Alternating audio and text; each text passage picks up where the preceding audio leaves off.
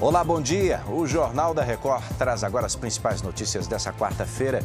Aprovado pela Câmara, novo marco fiscal segue para a sanção do presidente Lula. 50 pessoas são presas na Argentina por saques a lojas e a supermercados. É agora, no Jornal da Record.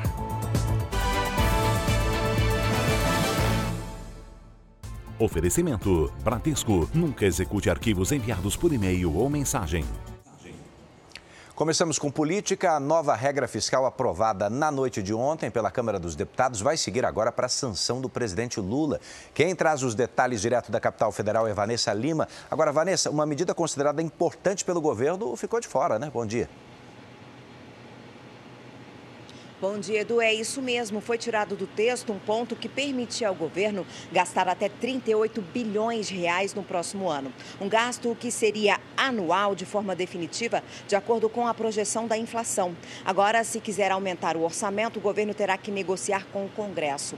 Por outro lado, os deputados mantiveram de fora do limite de gastos o Fundeb, que garante financiamento da educação, e também o fundo destinado à segurança, saúde e educação, aqui no Distrito Federal. Edu. Bom trabalho, Vanessa. E olha, o presidente Lula acaba de discursar em mais um dia de agenda cheia na cúpula dos BRICS na África do Sul. O enviado especial Luiz Fara Monteiro traz os detalhes. Segundo dia de reuniões aqui em Joanesburgo, os líderes do Brasil, Rússia, Índia, China e África do Sul discutem o potencial dos BRICS para a recuperação global econômica inclusiva e sustentável. Eles também seguem nas discussões sobre a criação de uma moeda ou unidade de referência a ser aplicada nas transações comerciais entre os integrantes do grupo. Sobre a ampliação dos BRICS, o assessor internacional da Presidência da República, embaixador Celso Amorim, afirmou que primeiro serão escolhidos os países a serem incluídos no bloco, só depois se definirão os critérios para a permanência dessas nações. De Joanesburgo, na África do Sul, Luiz Fara Monteiro. De volta ao Brasil, vai ser enterrado hoje o adolescente de 16 anos que foi atingido por uma bala perdida no Rio de Janeiro.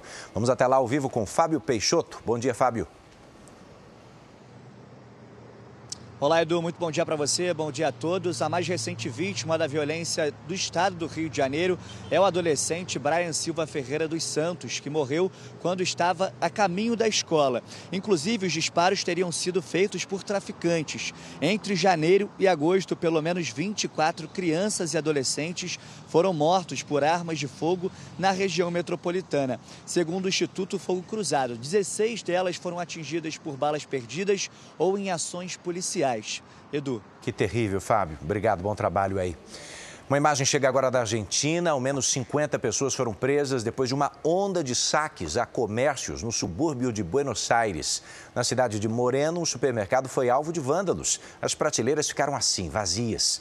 O país enfrenta uma onda de saques desde o final de semana, em meio a uma crise econômica. A inflação, no acumulado de 12 meses, já passa de 115%. Você continua agora com as notícias da sua cidade e a gente se vê logo mais dentro do Fala Brasil, ao vivo às 8h40. Bora para a próxima.